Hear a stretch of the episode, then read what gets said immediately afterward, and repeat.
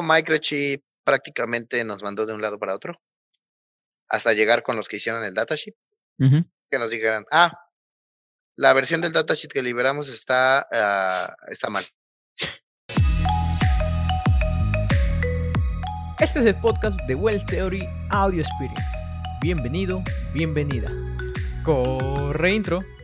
Hola, ¿qué tal? ¿Cómo estás? Bienvenido, bienvenida a este nuevo episodio, episodio número 27 de Well Theory Audio Experience. Y el día de hoy, pero antes de eso, ¿verdad? Comentarles que estamos muy próximos al eh, final de temporada y estamos en episodio 27. Van a ser 31 episodios y estamos terminados, o sea, estamos muy cerca al final de la segunda temporada.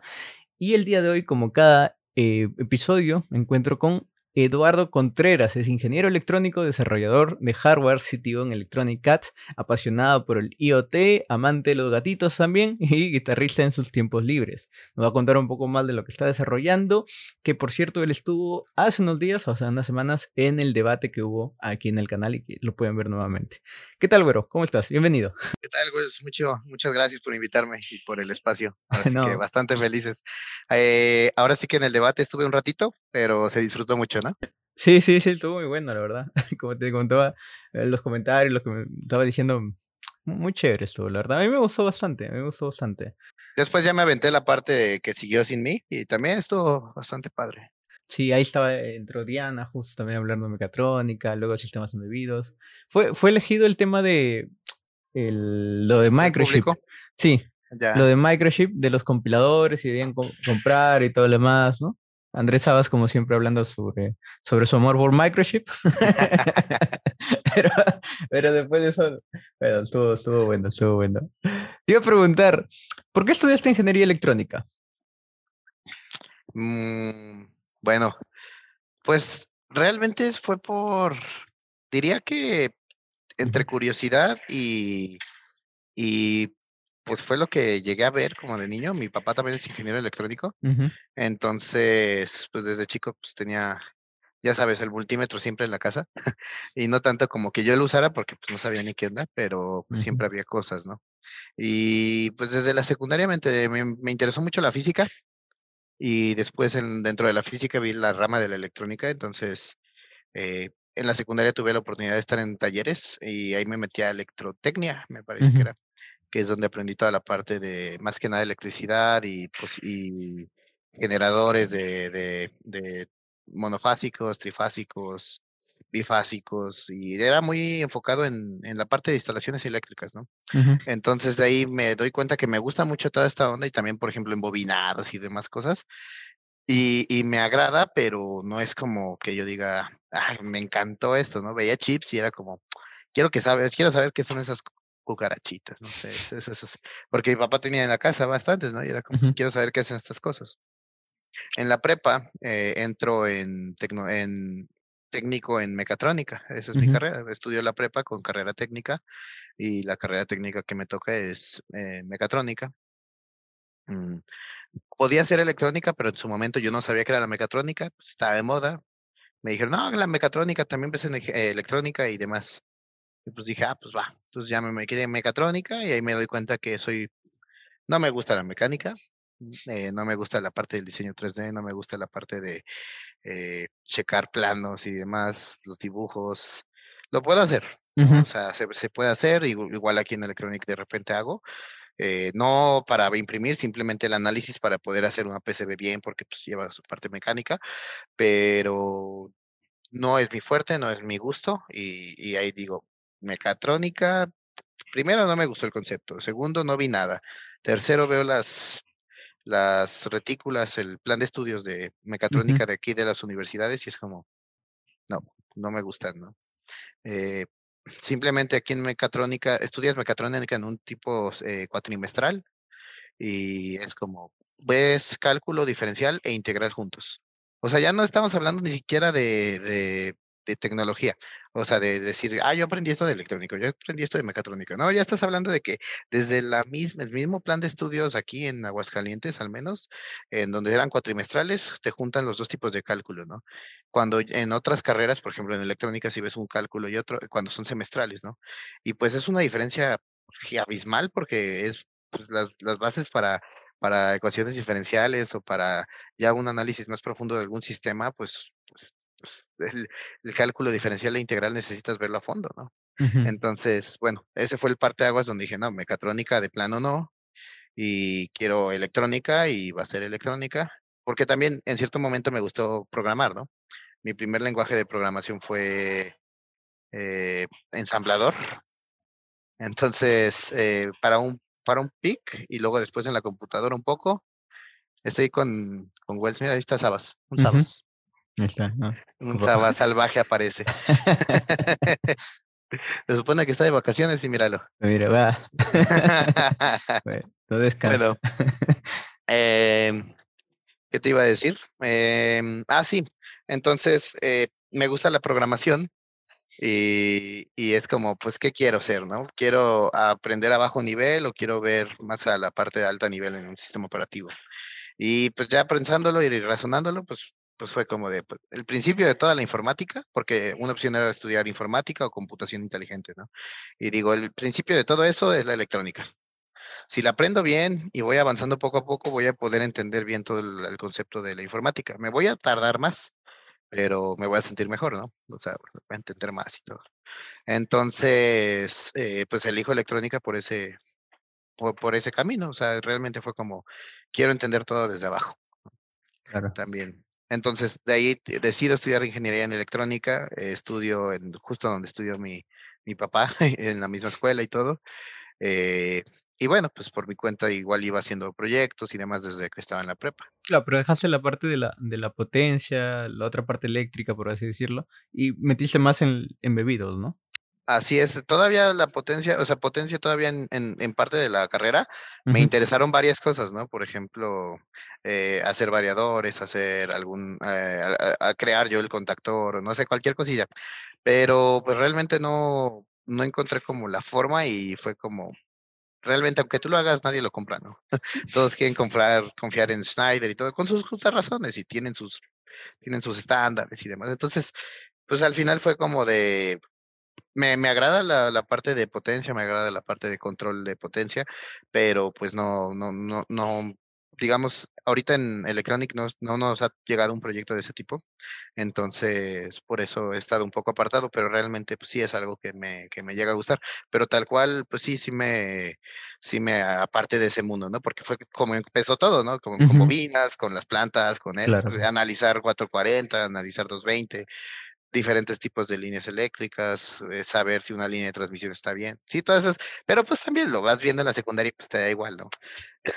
y ya después lo retomé así como, volví a ver mis apuntes y era, ah, mira, aquí estaba viendo esto, aquí, y es como, ah, está padre, pero, pero bueno, mm, total, así fue el camino, ¿no? Así fue como llegué a, a, ser ingeniero en electrónica. Bueno, estudiar ingeniería en electrónica, porque titulado no estoy todavía. Ah, mira. Pero ¿cuántos proyectos has hecho? ¿Cuánto de experiencia tienes? Nada. ¿Por, qué no, no, no, quieres, no quieres nada con la tesis entonces? Eh, más que la tesis, aquí te puedes graduar también como por proyectos y ah, por prácticas y todo. Y bueno, pues ahorita, pues, pues ahí tengo algunos proyectos. te he visto con varios. Pero sí, o sea, por eso no, es más que nada el papeleo. Soy muy malo con el papeleo. Y, y bueno, no me has preguntado de más y creo que nunca se ha tocado el tema, pero pues yo soy relativamente joven, tengo 25 años. Ah, sí. Sí. no, o sea, parecía de mi edad. Yo pensé que tenía 28. Pensé que tenía. No, sí, sí. Ah, mira. Sí, me veo... No pongas una empresa, te acaba. a eso era. che, con razón. Entonces, Andrés, ¿cuánto tienes? 33 parece también, una empresa. Sí, tiene, ellos, él tiene 32, 30 y ah, algo, sí. Sí, Entonces, bueno, pues así fue como. Entonces, cuando yo salgo de la carrera, ya me iba a titular, hice un año más, pero pasé todas mis. Eh, soy tan malo en, el papeleo que no hice el servicio social y las prácticas, ¿no? Entonces, me mm. esperé a que, que, se acabaran mis materias y hago todo ese papeleo un año después, bueno, en el año después de que salí, para poder estar libre solo para eso y, y, ya cuando quiero titularme o empezar el trámite, empieza lo del COVID. Entonces, ah. pues ya fue de, ah, ahí luego veo, yo no me voy a preocupar, o sea, no me urge, no lo, no, sí es algo que quiero acabar, pero pues al no urgir, al no, y haber tanto problema con lo de la parte del COVID, pues es como, pues pues ¿para qué, no? O sea, mejor dejo que se normalicen un poco las cosas y ya hago el trámite. Y ahora, actualmente, ¿qué te desarrollas más? ¿En la parte de firmware, eh, diseño de PCBs o, o qué estás viendo exactamente? Pues un poco de, me gustaría decir que solo algo, pero realmente un poco de todo. Eh, cuando son diseños de PCBs que se necesita que salgan bien a la primera y rápido, pues me los echo yo, ¿no? Si no, ya nuestro equipo de ingeniería es quien entra a hacer los PCBs. También si es algo muy complejo, algo nuevo, que pues, ahí entro yo, ¿no? También por mi cuenta tengo algunos proyectos, no todo es como electrónico. Justo ahorita estoy participando junto con Hackaday para hacer un unos proyectos eh, donde estoy, justo la tarjetita que te decía al principio que tengo. este, por ejemplo, tiene un control de fase con, con, con algunos sensores y demás para hacer algunos ventiladores un poco inteligentes.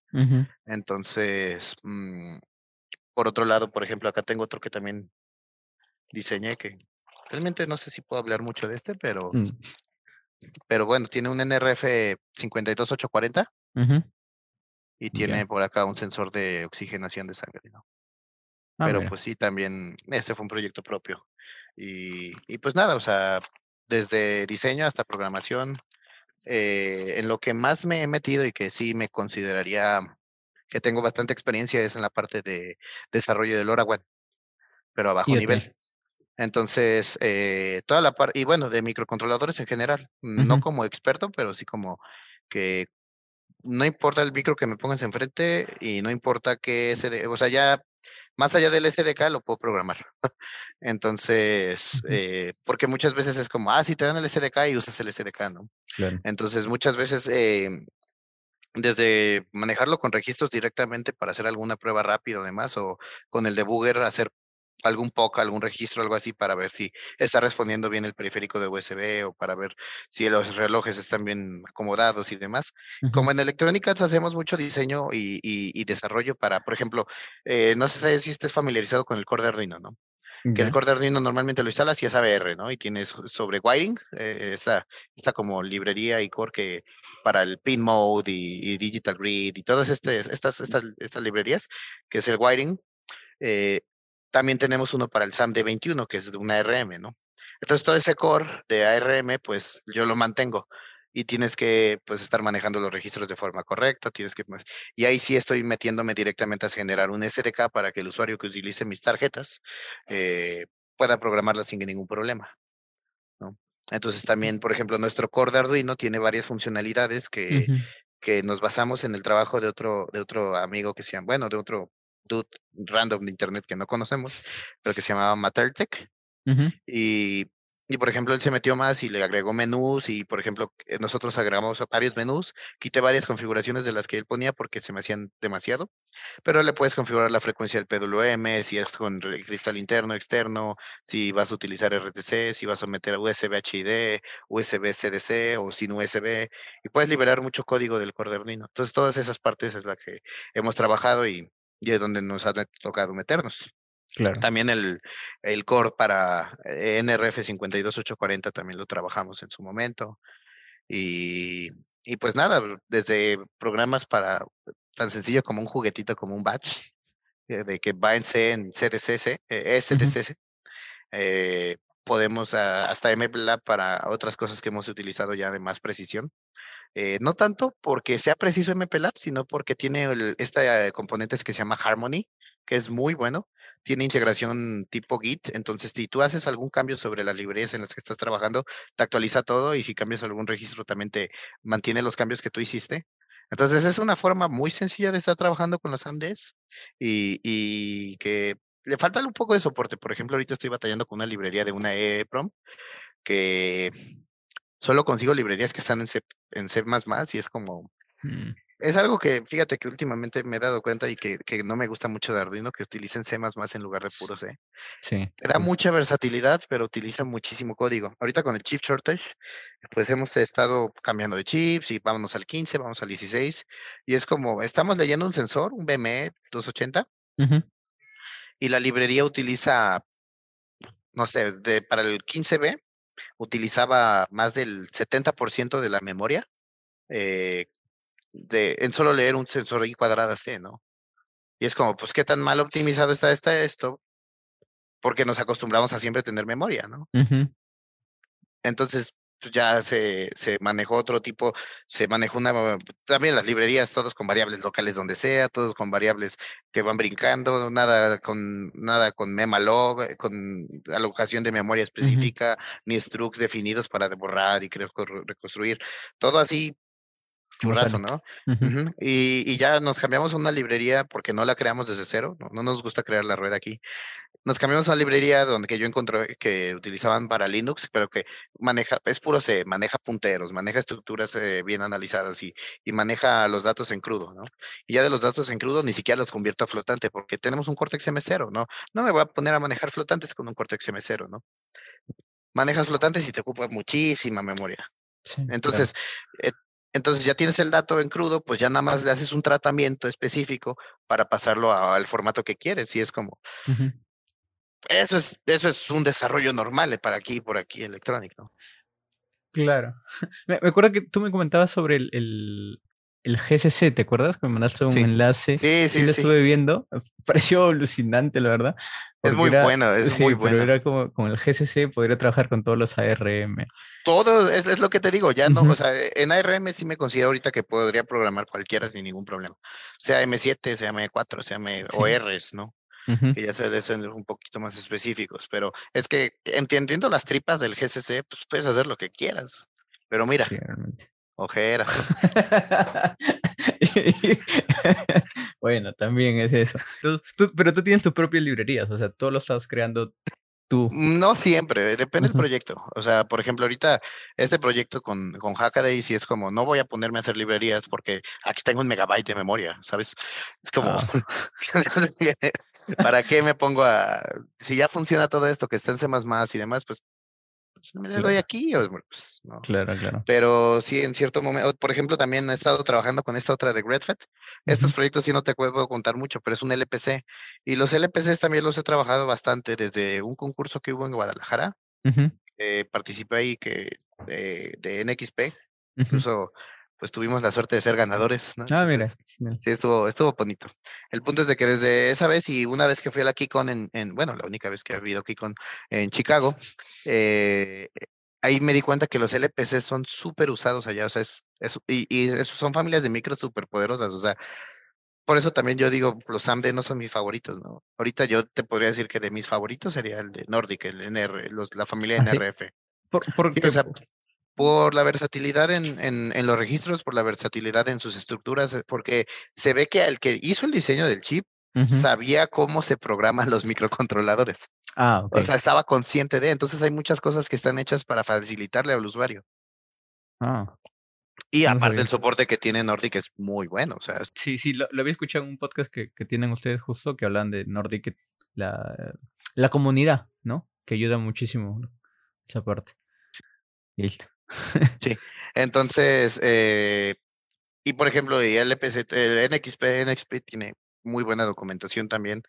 Realmente cuando me he metido no he encontrado fallas como con Microchip. Con Microchip, no sabes la, la de mentadas de madre que le he dado, o sea, o, o Admel, porque los AMD, muy bonitos, el CERCOM que tiene y todo, pues sí, está padre, pero por ejemplo, el LPC tiene este Flexcom que es exactamente lo mismo y es mucho más sencillo de usar. ¿No? Eh, en la parte del NRF 52840 o del 32 o del 33, porque también me metí a, hacer un proyecto el año pasado por mi cuenta y quería usar el NRF 52832 por el bajo consumo y no lo conseguí. Incluso por aquí lo tengo, mira. Tengo un desmadre por aquí, pero. Sí, sí, es normal, creo. Yo también tengo acá. Sí, pero conseguí este modulito porque no había de los 840 porque se acabaron los de Apple. Y este es un 833 y vieras, no batallé nada para la migración. Mi código del 32 lo migré al 33, o sea, con sus configuraciones, con sus pines, con sus definiciones completas y todo. Ningún problema, todo fluyó. No, del 40 al 33, porque también tiene USB. Pero todo fluyó súper bien y es como, nunca había cambiado un de, de, micro un proyecto y que hubiera sido tan easy Claro, hacerlo. todo tan fácil de integrar, ¿no? Y hablando un poco sobre lo que estás desarrollando del, del LoRaWAN, sí, tú comentas, eh, IoT. Ah, hubo algo que también, antes del debate era también un tema, ¿no? El IoT, que también era un mame, su punto. Y tú, tú saliste, me acuerdo, viste un comentario tuyo que decías, ¿no? Que el IoT sí se está haciendo de diferentes proyectos, ¿no? Es, pues, dime, dime, o sea, ¿es más como que solamente LP1 o hay más cosas en IoT o no, está muy sobreestimado? o sea, por ejemplo, Eden decía, no, es que eh, ustedes decían que el One iba a cambiar el mundo. O sea, creo que nunca utilicé esas palabras primeramente, porque se me hace muy arriesgado que algo cambie el mundo, ¿no? O sea, realmente, bueno, no, no sé, es muy extremista. Ajá.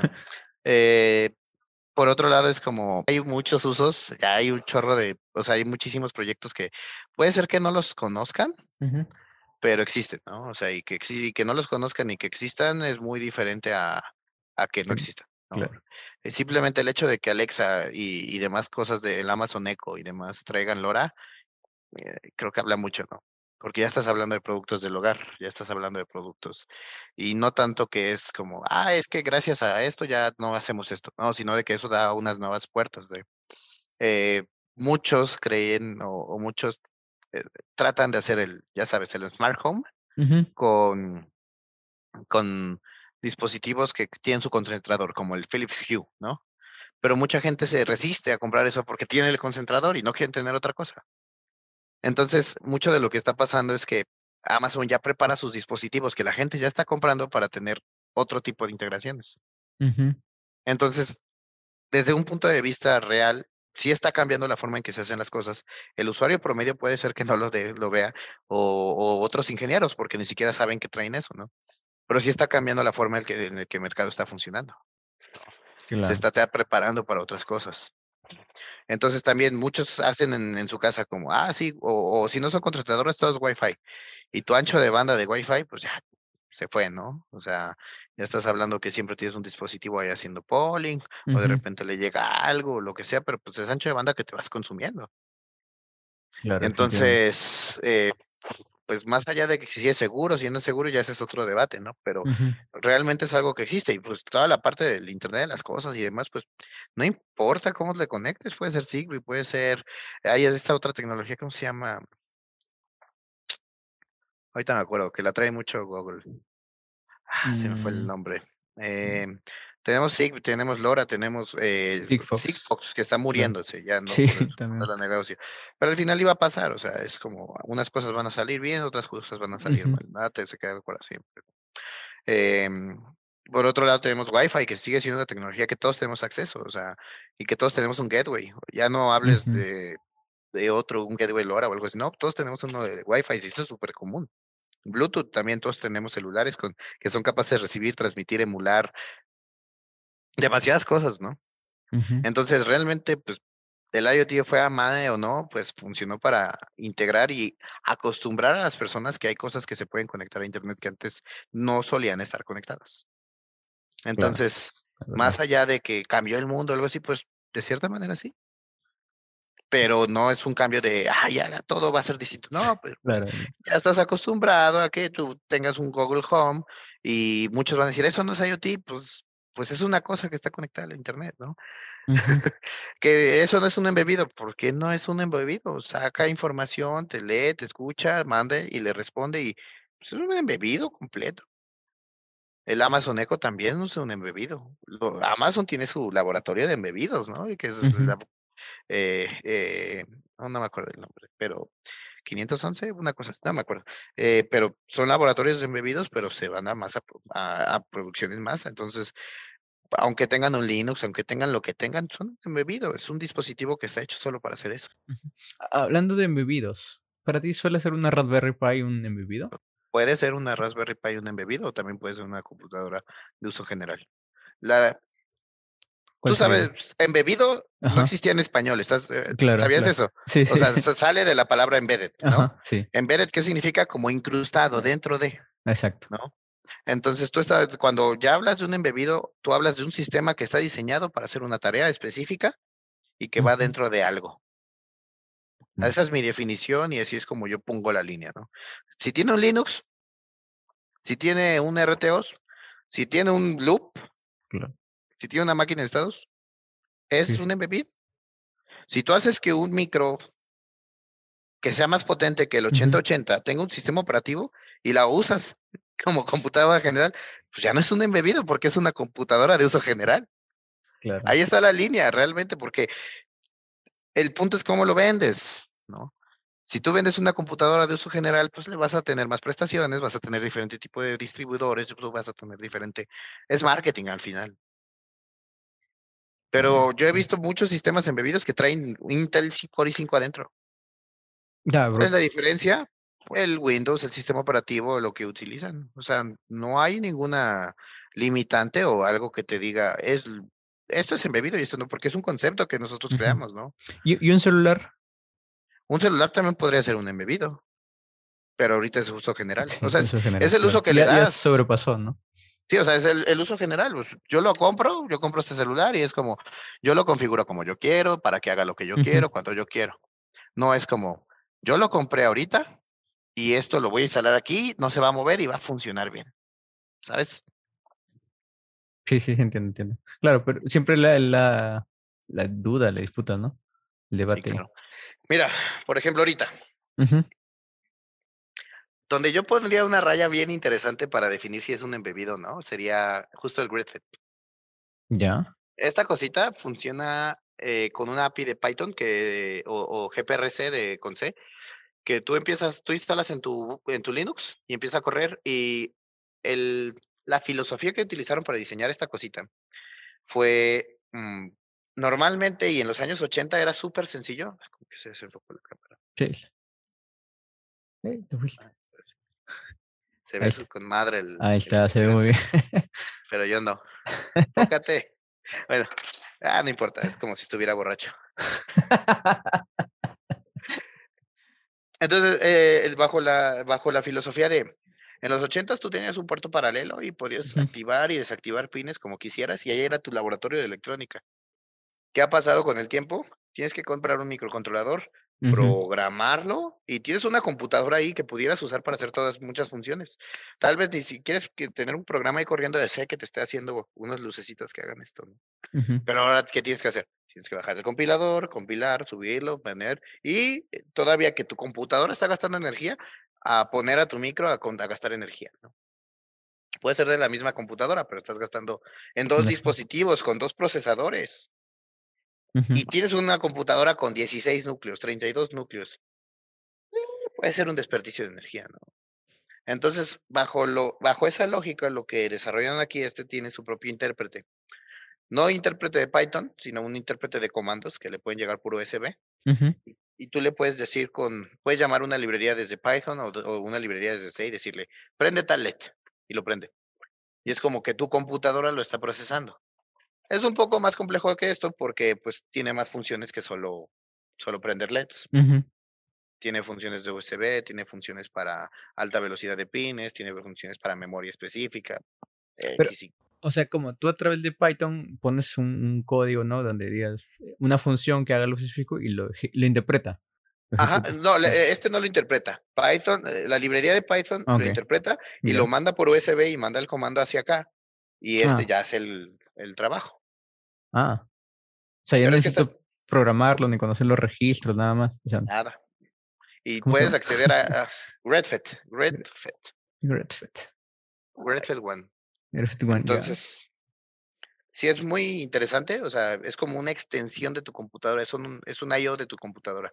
Y esta. I.O. le puedes agregar tarjetas de LoRa, tarjetas, y hacerle sus librerías en, en Python, porque Python ya te da ahí cuadradas C, SPI, USB, USB 2, porque trae dos USBs, te da eh, CAN, te da, o sea, te da mucho, ¿no? Ujú. Entonces, para personas que no son de microcontroladores, pero les gusta la seguridad informática, esto es perla, ¿no? Esto es oro. ¿Por qué? Porque no tienes que saber abajo a nivel todo lo que necesitas para trabajar uno de estos. Y ya te lo dan en un, un ambiente controlado. Ujú. Aquí es donde yo diría, esto está en la raya entre lo embebido y lo, y lo de uso general.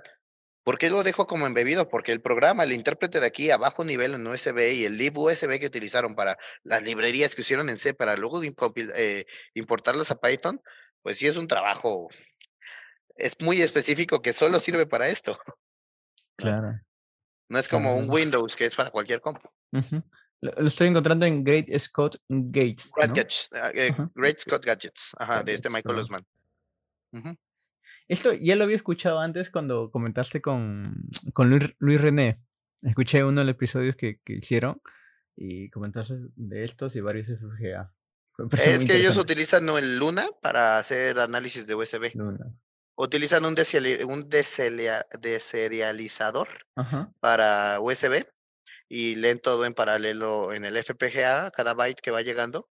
Y así pueden sacar cualquier reporte, hacer su propio engine para los, los endpoints y apuntarlo hacia donde quieran, como quieran, y repetir los ataques, bueno, repetir un paquete o no repetirlo o mandarlo hacia la computadora. O bueno, es un mundo muy bonito. Sí. ¿Y cómo, cómo llegaste a ese mundo? porque, porque siento que es bastante específico. Trabajando.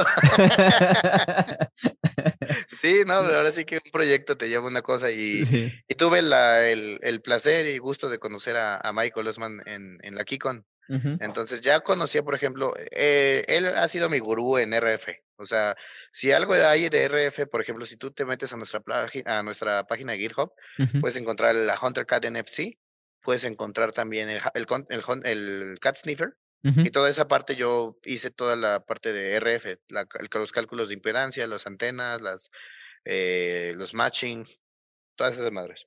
Mm. Pero me basé mucho en su trabajo.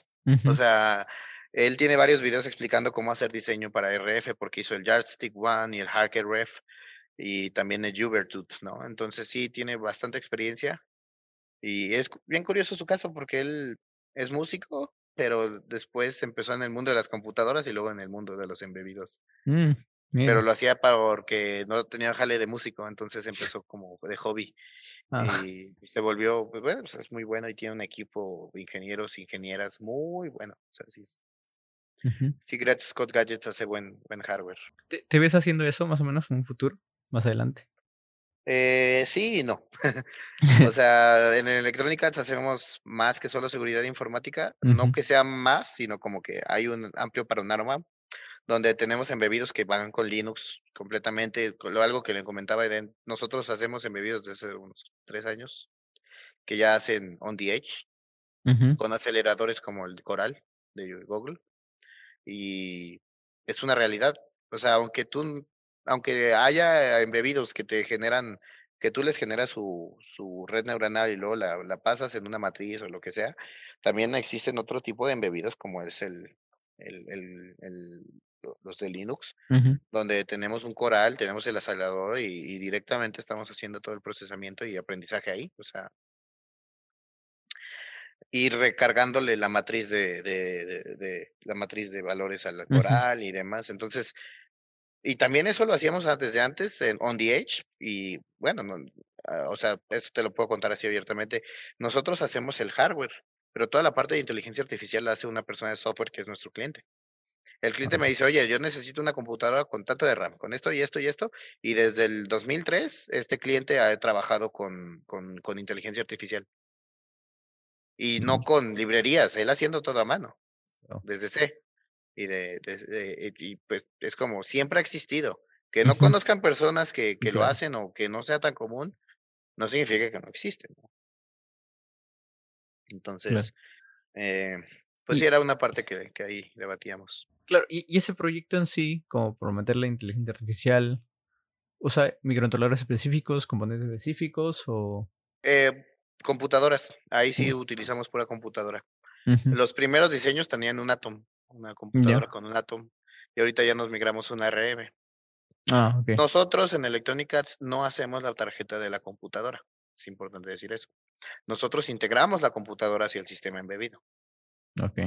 Ok. Puede ser una SBC, una Single Board Computer, o puede ser un SOM, un sistema on a module. Entonces nosotros le armamos sus fuentes, sus redes, sus, sus, sus controles, sus todo lo alrededor para que la cámara esté funcionando 24/7 en exteriores. Claro. Has hecho tantos proyectos y, y no has sacado la tesis. me, impresiona eso, o sea, tienes un montón de cosas y de experiencia. los clientes no te piden tu título. Ah, bueno, eso sí es verdad. Sí, sí, sí, pero, pero está genial, ¿no? Mm, o ah, sea, pues vienes, vienes, tienes bastante tiempo con el desarrollo, el desarrollo de firmware. Sí, pues te digo, por, eh, eh, creo que de aquí nació toda la pregunta, ¿no? O sea, hago hardware, hago firmware a veces y también hago a veces el, el SDK para que alguien más haga firmware. Ahorita mucha gente de aquí está trabajando con el core de Arduino que hicimos y, y es como, le salen las cosas bien y rápido, ¿no? y así como bien felices y pues yo también me pongo feliz porque es como lo que se hizo sí está funcionando y está ayudando al mismo desarrollo de aquí. Claro. O ya es, por ejemplo, ya es mucho de que tenemos uno que es la Bass Pro Mini, ¿no? Que es antes de que salieran estos, como este que es un Nano 33 Ble. eh, nosotros hicimos un formato Nano también, eh, un formato Pro Mini que fuera compatible pin a pin entonces le podías dar una, una vida nueva a tus proyectos que tenían el Pro Mini con el 328 con un SAM 21. E hicimos que todos los pines fueran compatibles con el Pro Mini, ¿no? O sea, exactamente iguales, solo que a 3.3 volts. Entonces, por ejemplo, ahorita ya tenemos muchos proyectos que se ve como si hacemos una placa grande, es como, hay que hacer esto, y nosotros tenemos nuestros sensores, nuestros, nuestros micros, nuestros cargadores de batería, nuestros fuentes de voltaje, y es como, hacemos una placa súper grande que solo es como si fueran módulos chinos, pero no hay módulos chinos, todos son nuestros. claro. Entonces ah, también se ve padre así ya verlo de ahorita a, como empezamos, porque cuando empezábamos sí lo hacíamos con módulos chinos, ¿no? Por rapidez y demás. Claro. Pero ya ahorita pues tenemos esa capacidad y es como, el ingeniero que lo hace es como integra esas cosas y jala, ¿no? Y como, pues, se hizo bien desde un principio. Esa cadenita, como que... ¿Y, y cómo, cómo es que nace? O sea, y, Andrés ya me contó hace tiempo sobre, sobre Electronic Arts, ¿no? Cómo se juntaron y todo lo demás. Pero ese primer proyecto que, que ustedes sacaron o que querían lanzar, eh, ¿cómo es que buscan ese cliente para decirle, sabes qué, mira, tengo esto y, sobre todo que confíen en ustedes, ¿no? Que recién estaban comenzando. ¿Cómo fue esa pues experiencia? realmente fue más por el mismo trabajo. Eh, empezamos vendiendo en, internet, en Tindy. ¿no? Nuestro primer cliente fue un alemán un cargador de baterías LiPo para los SP8266 cuando estaban en auge. Ya, claro. Eh, nuestro primer proyecto fue para una asociación civil que tenía un proyecto de picosatélites. Entonces, pues ya nos conocíamos de más, habíamos, pues, habíamos medio trabajado juntos y es de, oye, ¿los puedes hacer? Sí, los hacemos. Y se hacen, funcionan y pues nada, y empezamos a documentar y a publicar de eso. Y ya con conocidos que conocieron el proyecto es de, oye, si pudiste hacer esto, puedes hacer esto. Simón, se hace. Y realmente el primer proyecto que tenemos eh, ya a nivel empresarial, porque en Electronic Arts cada quien tiene un área, un área distinta, ¿no? Y yo estoy muy metido, incluso creo que lo puedes ver como desde los posts que hago, a veces cuando hago, eh, o, los, o los live cats que he hecho, es como más técnico a, a, bajo nivel, ¿no? Sí, sí, sí. Entonces, mm, eh, los clientes que hemos tenido y demás, pues son proyectos para empresas y es en el área donde yo estoy más metido. Entonces, en el área de proyectos para empresas llega esta, esta empresa bastante grande quien, bueno, es transnacional, se llama Flex, antes ya se llamaba Flextronics, y nos pide un sistema específico para sus inventarios. Y aquí empieza nuestra historia de desamor con Microchip y mi expertise con LoRa. Claro. Eh, hacemos el proyecto los satélites funcionaron y todo, pero era un proyecto de LoRa punto punto, sencillo. Entonces, eh, se sigue trabajando y todo, sale el proyecto de Flex que te comento, y hacemos una tarjeta que tuviera FCC, que esto y esto, y agarramos un chip, un, módulo que era el RN2903. Este chip tiene, este módulo tiene un SX1272, que es el chip de LoRa, eh, por SPI lo controlas y tienes un microcontrolador PIC18F, eh, era PIC18LF47K22. Ya. Este, este micro está enfocado en low power y pues, sigue siendo de 8 bits. Y pues nada, ¿no? O sea, mm, lo la idea de ese, mm, de ese módulo era que lo comandaras por comandos AT. A mí no me gustaba la idea porque, eh, primeramente, en comandos AT no soportaban un tipo de comunicación de LoRaWAN porque tienes LoRa, que es la radiofrecuencia, y tienes LoRaWAN, que es un, es un método de acceso a una red, un MAC, una, una, capa de red. Entonces, empiezas a, em, eh, bueno, queremos desarrollar esto y, veo qué onda y dice, comandos AT no soporta la clase C. Digo, ah, va.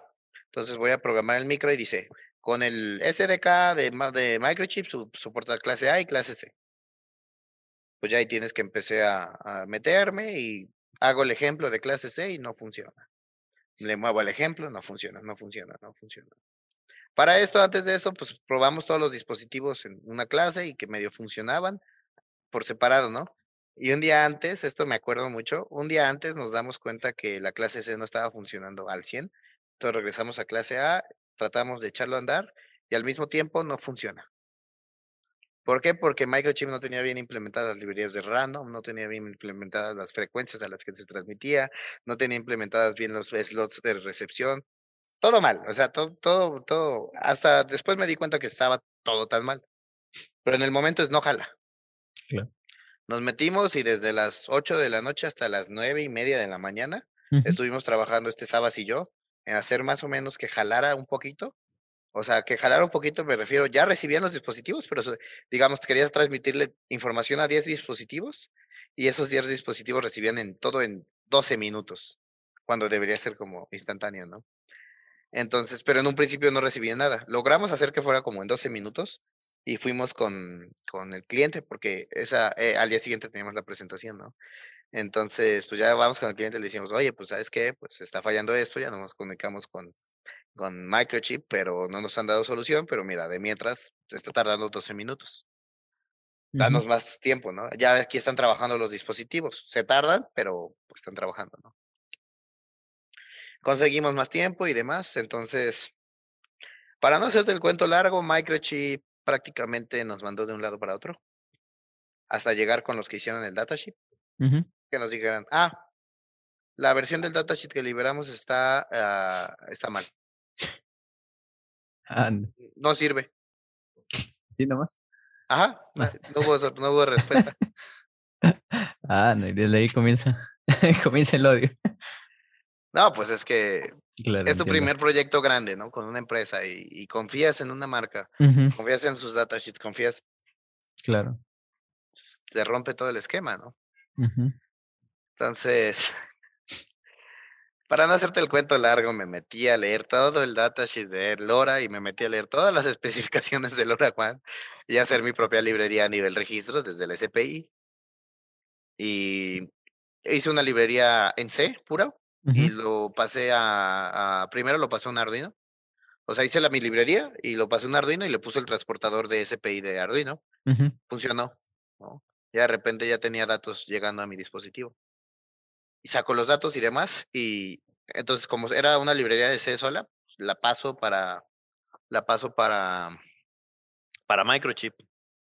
Y funciona. entonces yo ya tengo el dato, pero está encriptado. Pero yo te estoy diciendo que todos los días me quedaba, no sé, salía de mi casa a las seis y media de la mañana, siete, porque yo seguía estudiando. Y llegaba a mi casa a las tres, cuatro de la mañana. Dormía dos horas, una hora. Wow. Cuatro horas, no sé. Y normalmente toda la carrera siempre, bueno, desde que empezamos la empresa sí era como cuatro horas, mientras mi estándar de dormir, ¿no? Entonces, mm, pues todavía ahí bajó mi estándar de, dormir. El punto es de que se logró, o sea, y ya tenía el dato digamos, todo encriptado. Ya le dije a Saba, ¿sabes qué? Pues aquí está el dato de la fregada. Desencriptalo. Yo ya lo traje aquí. ya Saba se encargó de la otra parte y, y pudimos entregar el proyecto a tiempo y ya estaba como, lo hicimos justo así como se quería. Podíamos hablar con más de 160 dispositivos al mismo tiempo al rango de unos dos kilómetros. Ah, dentro de la misma fábrica, porque era la extensión de la fábrica y era una instalación interna. Les hicimos un servidor interno, les hicimos eh, los dispositivos y, demás. Y todo estaba integrado con un software. Entonces, era un proyecto muy completo y es un proyecto que, que me gusta mucho, pero sí, cada que me acuerdo es como microchip, chingas a tu madre, así. Por eso, o sea, de más, de ahí en más, pues hacen micros y lo que quieras, ¿no? Pero sí ha habido veces que son una mentada de madre, otras veces que no está bien documentado. El SAMD 21 lo usaremos mucho de lo que quieras, pero la documentación de los relojes es pésima. El cómo utilizar el, el DFLL o el, o el FDLL, que ya te deja llegar hasta 96 MHz en teoría, malísima. O sea, hay muchas cosas que podrían mejorar mucho en, en ese sentido. Sí, sí, efectivamente.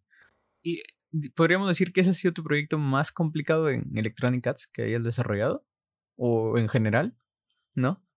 Fue un proyecto, eh, o sea, hemos tenido problemas también ya más, más fuertes, no tanto como problemas de planeación ni nada así, sino como eh, retos técnicos bastante interesantes, pero ese fue un reto técnico que me tomó demasiado tiempo porque pues me tuve que hacer como, eh, no me gusta decir la palabra, pero como experto en LoRaWAN así de la nada, ¿no? Claro, como, como Iron Man, ¿no? Cuando me convertiste en experto pues, anoche.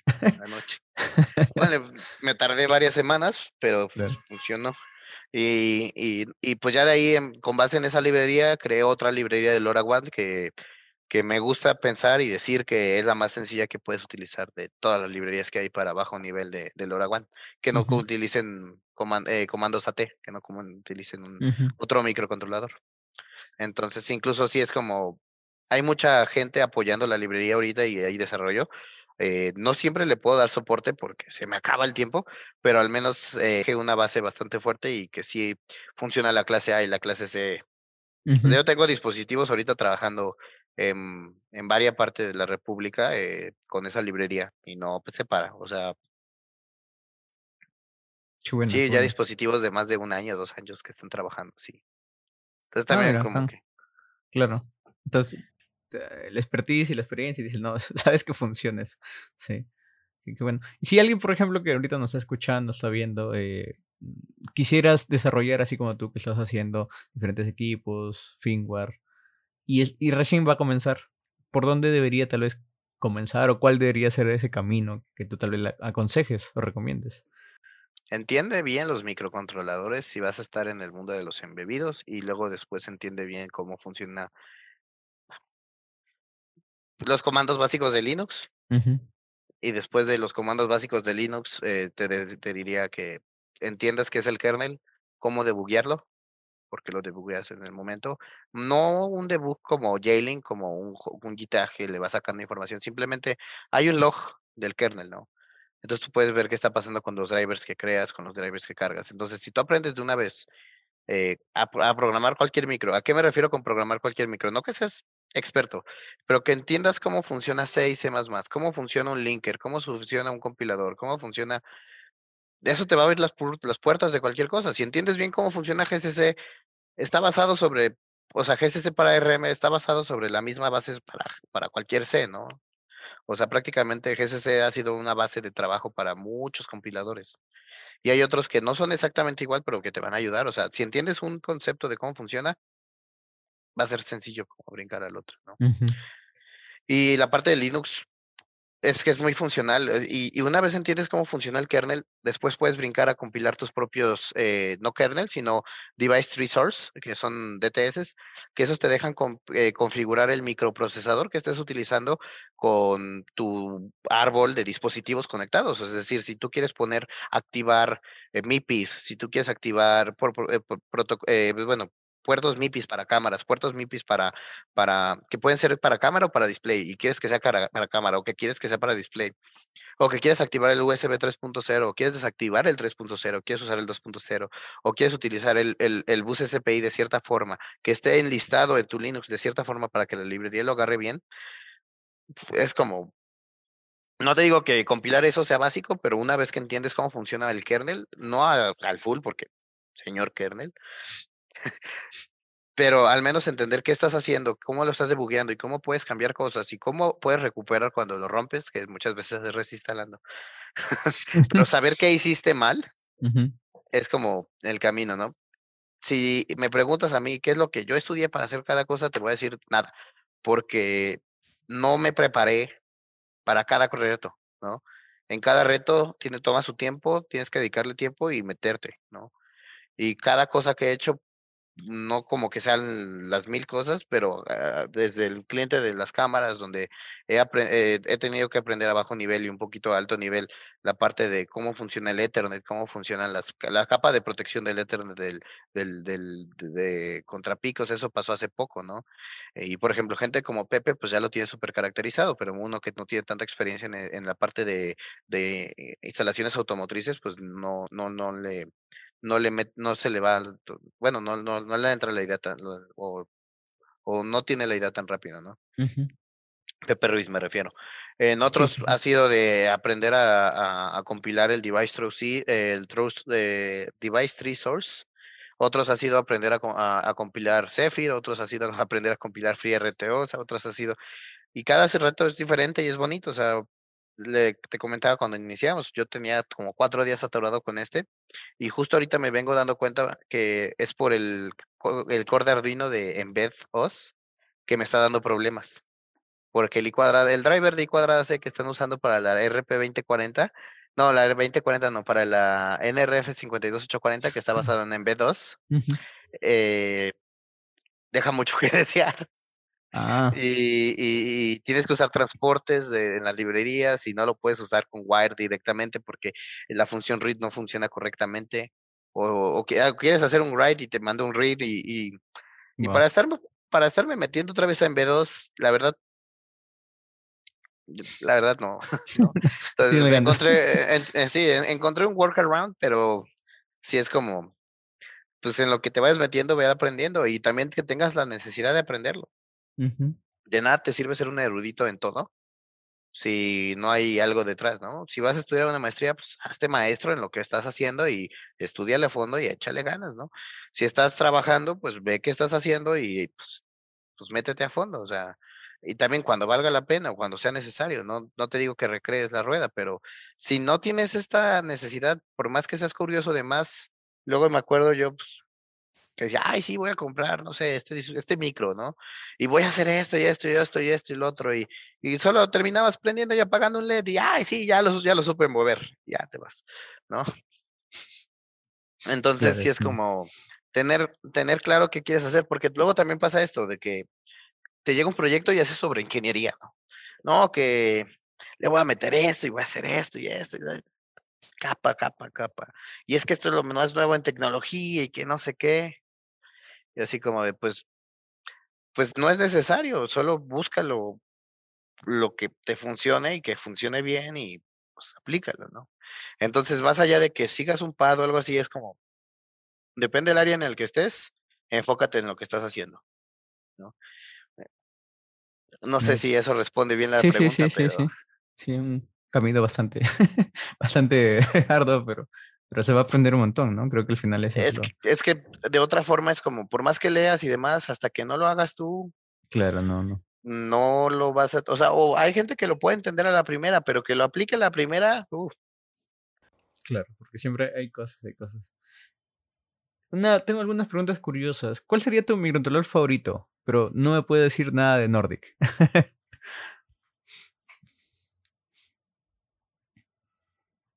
Difícil. Esa es la idea.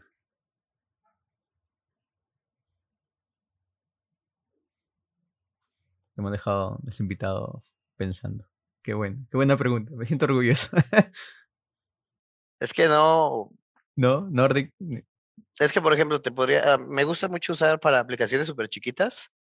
Eh, así cuando son súper, súper chicas. Un PIC 16 LF 15232. Ok, la nueva gama que es, que es una chulada porque ya trae pin eh, remapping, trae XIP para low power y sin cristal, y alcanzas 16 MHz y por menos de un dólar. O sea, es es súper barato, súper versátil, y hay una versión que cuesta un poquito más del dólar que ya trae USB. Trae poca memoria, poca, si lo sabes utilizar, pues más o menos. Y el low power es, extremo, o sea, nanoamperes. Ah. Pero no, ¿sabes cuál sí ha sido siempre mi favorito y que he soñado con usar, pero ningún, ningún, ningún proyecto que he tenido vale la pena porque es un, es un dispositivo caro? Los PSOX. ¿Ah, sí? De Cypress. Son hermosos, o sea, trabaja, eso es una chulada. He trabajado con PSOC 4, PSOC 5 y PSOC 6 y ahí sí no solo prendió LED, ahí sí apliqué un, ahí sí metí un porque ya, por ejemplo, el PSOC 6 trae dos, dos núcleos y ya estaba trabajando con un M4 y un M0 al mismo tiempo, ¿no? Y, y la parte de el PSOC es simplemente maravillosa, o sea, tú puedes hacer el PWM como tú lo quieras, o si quieres, ya no quieres el PWM, lo quitas y ya no existen esos registros. Entonces puedes agregar cosas en el, en el Piso Creator y te aparecen los registros y te genera el código y, puedes crear, por ejemplo, partes analógicas, OPAMs, OPAMs programables eh, que LNAs, que low, eh, low, noise eh, amplifiers, que puedes hacer cosas analógicas directamente y luego pasarlos a una ADC y que la ADC te mete una interrupción sin código. O sea, ya ahí está. Y no hay código realmente porque es el PSOC, por eso es programable, es un, es un sistema en el chip programable, ¿no? un, sistema en el chip programable. Entonces es como, cuando los conocí me volaron la cabeza y, y, por ejemplo tienen esta madre de low power donde pueden retener memoria con 2 nanoamperes en la RAM. Wow. Entonces, low power, mandas a matar al micro, mandas tu CM4, tu CM0 y dejas nada más la RAM, arrancas, lees y vámonos. bueno, pero, pero un proyecto es. Todas esas funciones en la vida de él necesitado, o sea. Claro. Y también ahorita menos, ¿no? O sea, ahorita yo tengo aquí unos 500 SAMDs y, es como vamos usando poquito a poquito, ¿no? Y vienen en camino otros 200 y ya el siguiente mes vamos a pedir otros 200 porque se están acabando, ¿no? Entonces hay que hacer las compras con, con, anticipación. ¿Les afectó mucho la escasez de chips? Sí. Bastante. Nos preparamos, nos preparamos mucho, nos está afectando, pero lo que te digo, tenemos la suerte de que nuestros programas son chicos. Mm. O sea, por más que sea, por ejemplo, tenemos un programa donde así hacemos control para un control de temperatura y ese programa es grande, pero también como todo lo hacemos a bajo nivel, o sea, no le metimos una librería de PID, la hicimos nosotros. Y ni siquiera es librería, ahí está mismo, todo, todo hecho a mano, ¿no? Muchos pueden decir que no está padre porque no es repetible, pero es que muchas veces el PID no puede ser repetible porque tienes que calcular bien la, la, la planta. Y hay incluso librerías que para nosotros no eran tan exactas como nosotros las necesitábamos porque no tienen todas las variables para poderlas configurar. Y es reescribir una parte de la librería o modificar y entender cómo la hicieron. Y, y para eso mejor, bueno, en su momento tratamos de usar una y no nos funcionó. Entonces mejor decidimos hacer todo desde cero. Mm, eso fue lo que ah, pasó en ese caso, ¿no? Entonces, por ejemplo, ahí es como cambiamos, eh, si cambiamos de memoria, todavía cabe el programa. Claro, claro. Esa es la, la ventaja, por así decirlo, que, que tuvieron. Oh, qué chévere. ¿Qué, ¿Cuál es el área que te gustaría aprender que aún no has aprendido? O el tema, ¿no? Área, tema. Pues la parte de sistemas computacionales eh, siento yo que me falta mucho. Incluso si pudiera hacer eh, una maestría en Estados Unidos o, o, la ingeniería o algo así de, de, de ciencias de cómputo, ¿no? porque ciencias de cómputo te abre un panorama diferente al tipo de desarrollo que puedes hacer. Ahorita pues he tomado mis cursos, me he estado capacitando para hacer mejor C, pero sí siento que las personas que salen de ciencias de la computación están muy bien preparadas para hacer cualquier tipo de programa. O sea, ya sea para computadora o para, o para un embebido, o sea, un uso general o un embebido. Eh, sí siento que es algo que, que podría aprender mucho mejor, ¿no? Por más que ahorita esté haciendo embebidos que trabajen con RTOs o que esté trabajando directamente con máquinas de estado o a base de, eventos, eh, creo que se me cambiaría el paradigma un poco. Y la parte de RF, porque justo he tenido ahorita unos proyectos bastante interesantes donde tuve que hacer un receptor y, y un transmisor y, y demás cosas que, que, no son estándares, pero que ya las hice, eh, que se hicieron con base en, en ciertos, eh, digo, no puedo platicar mucho del proyecto, pero, pero, que sí se hicieron como, pues esto vi en la escuela y se supone que jale, ya lo haces, sí jaló, ah, sí, sí, es cierto. Sí, eh, me voló la cabeza, ¿no? Ya de que pones tus, tu, tu antena que te hiciste y esto y, y pones los MOSFETs a trabajar y les pones el D-Time y haces toda la parte del circuito y ah, sí esté recibiéndolo, o sea, es, Sí sirve. sí, la parte de RF me gusta mucho. Me considero un apasionado de o un aficionado de RF. ¿Y yo te seguirá cambiando la vida? ¿Seguirá habiendo más proyectos? Sí, pues sí. O sea, el AirTag es la prueba viviente de eso. El AirTag es el IoT vivo, así. Muchos, puede que algunos te digan que no, que no sé qué, bla, bla. Pero es que el AirTag es IoT puro, o sea, es Bluetooth y, y ultra wideband aplicado en un dispositivo para localizarse. ¿Qué más quieres? ¿No? O sea, ya está. y no importa, y, y está muy interesante lo que hicieron de que no importa qué iPhone lo vea, lo va a reportar. Ah, sí. Entonces tú lo pones en tu mochila y si hay un iPhone cerca con conexión a internet, sabes dónde está tu dispositivo. Lo- lo- Entonces, eso, eso es del IoT y en la vida, o sea, esa es la implementación del IoT. ¿El AirTag cambió la vida de las personas? Quién sabe. quién sabe, ¿no? Pero pues eso también te da puerta a otros, a otros problemas de seguridad, etcétera, ¿no? Pero pues eso ya es otro tema. Pero el AirTag es algo que salió hace poco y es- es- yo te lo pondría como la definición perfecta de las cosas con internet, ¿no? ¿Y cómo le conecté la internet? Pues por medio de mis redes de iPhone, ¿no? o sea, no importa cómo llegó a internet al final, es- sus gateways son sus iPhones. Claro, eso sí. El, el camino de emprendedor, como en hardware, ¿es difícil? ¿Complicado? ¿Lo recomiendas? No, no recomiendo a nadie emprender. A mí me caga esta idea de emprenda, no, sí, está bien. Ah, no es cierto. O sea, es- si emprendes es porque eres necio, egoísta o lo que sea. O sea, tú vienes a hacer tu jale y pues si, si, si sale chido y si no, pues fregas, chingaste tu madre. o sea, eh, sí pienso que es algo muy específico que no es para cualquier persona y tampoco creo que sea el camino para que México sea mejor o cualquier país mejore.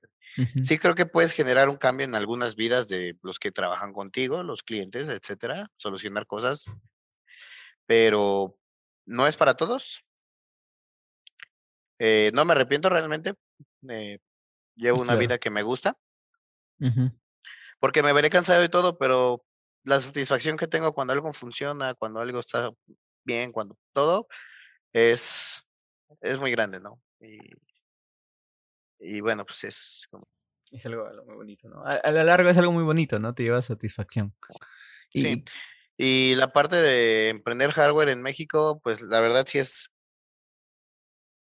sí es, sí es un poco difícil. claro. Por, por el mismo recurso, me imagino por la competencia, tal vez. Con otras empresas, No, no, no hay, no hay competencia. no, no, me refiero eh, en dispositivos a adquirir de otro lugar, ¿o eso? Es que no hay competencia. Por ejemplo, muchos pensarían que Eden es nuestra competencia, ¿no? Pero Eden tiene un nicho de mercado bien distinto al nuestro. Incluso él tiene departamento de software, creo, Ajá. una madre así.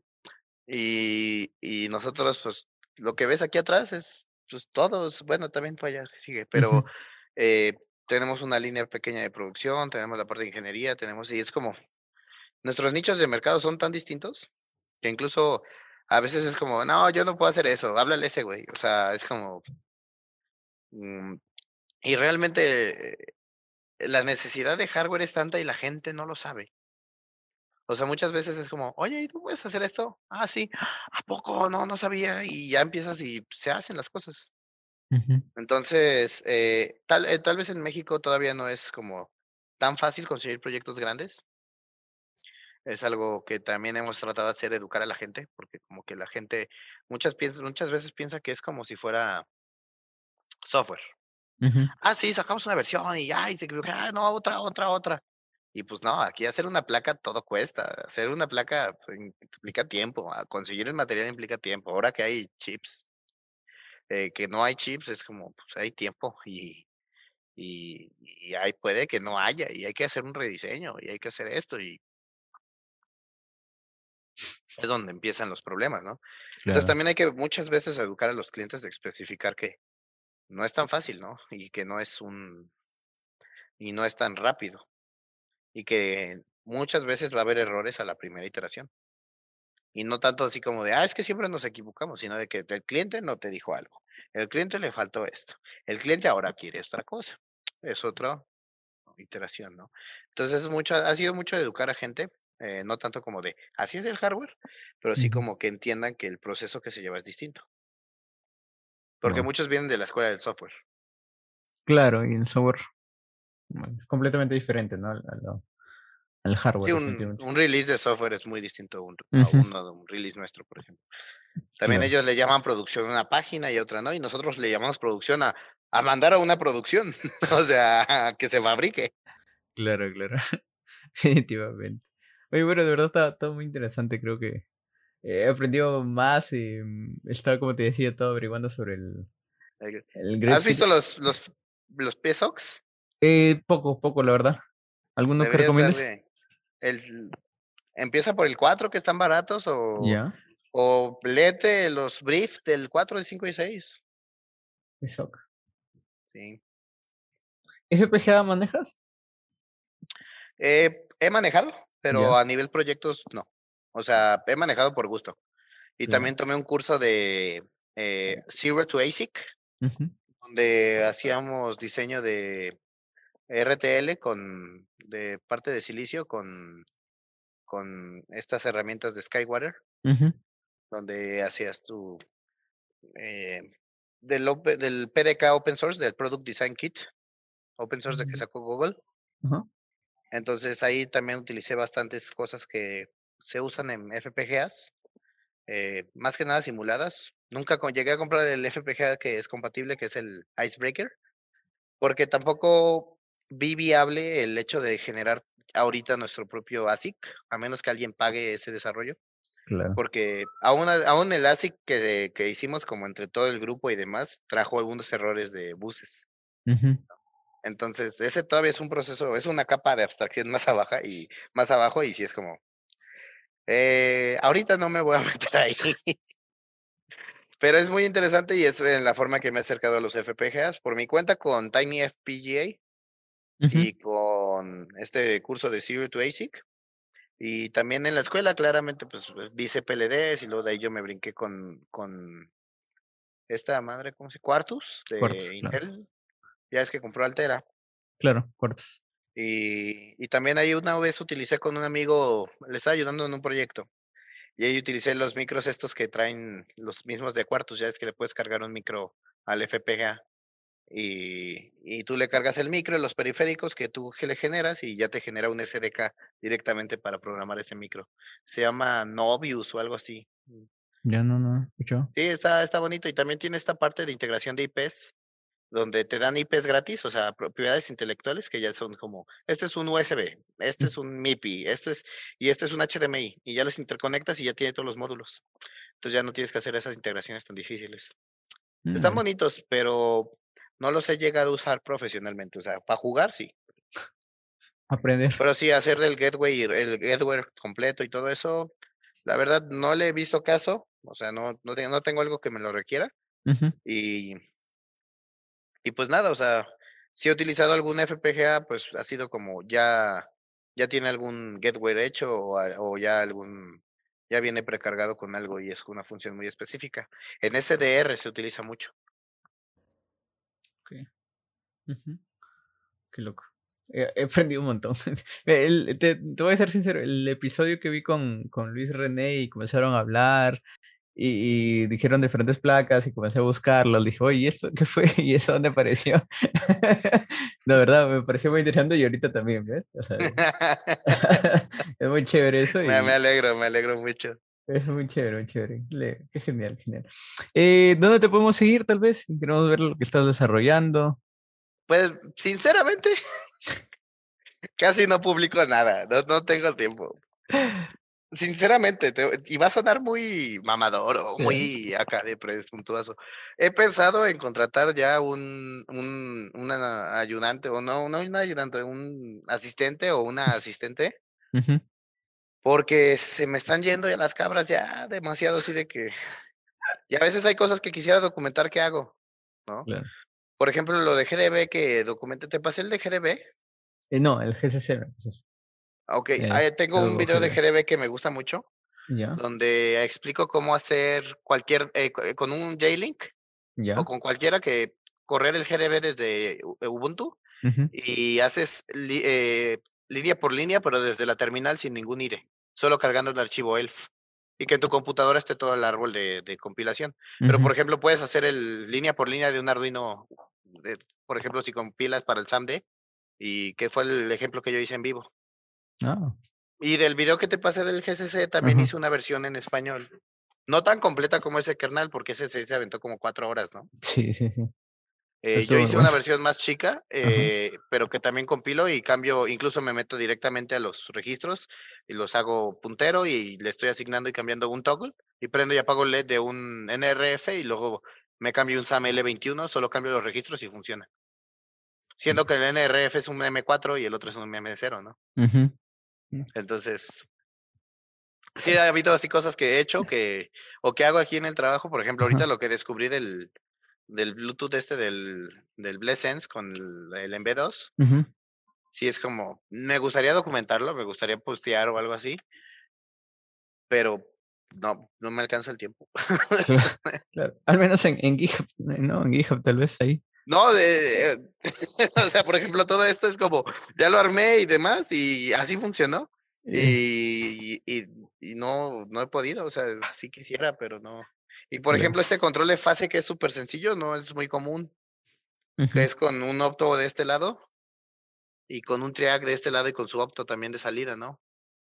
Y, y por ejemplo, este utiliza un modulito bien padre que ya te convierte a CADC. Son 5 volts a 20, a, a 20 watts. No, a 20, eh, sí, 20 watts. 4 amperes. O sea, esta cosita, tú le metes AC y te saca 5 volts y 4 amperes. Mm. O sea. Dame dos. Está, está un poquito elevado el precio, pero para lo que hace y por todas las certificaciones que tiene y de Mingwell, es súper bueno esta cosa. Y.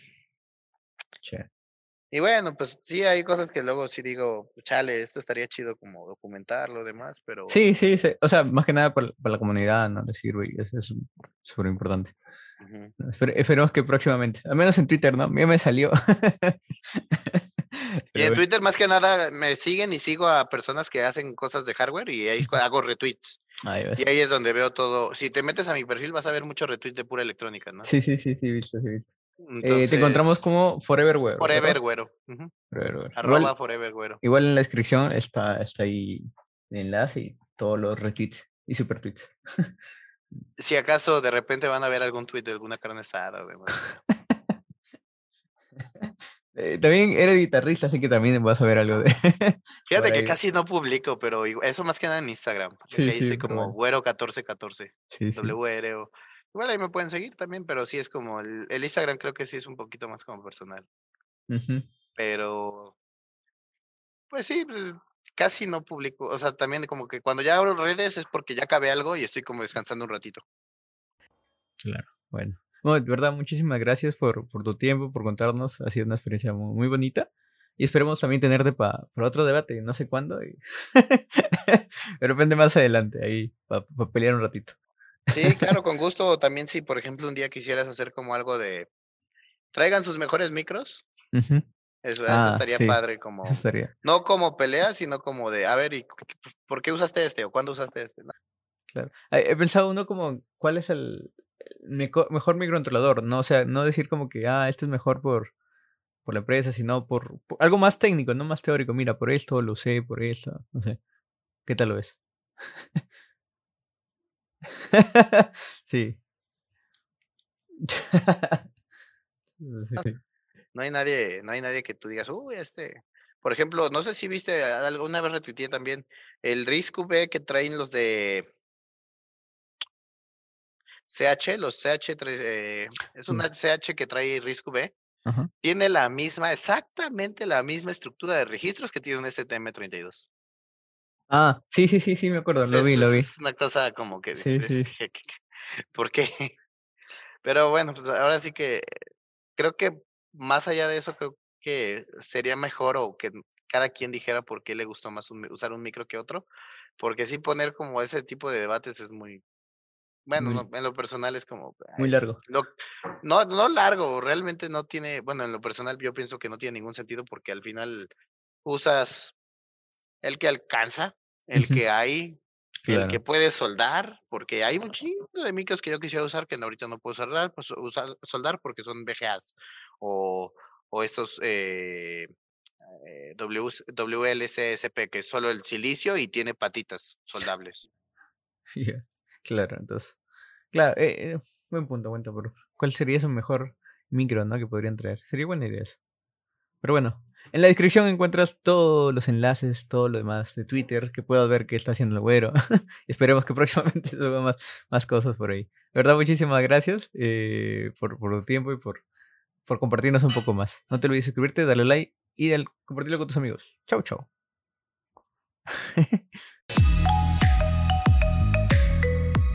Muchas gracias por escuchar este episodio. Nos vemos la próxima semana. Suscríbete.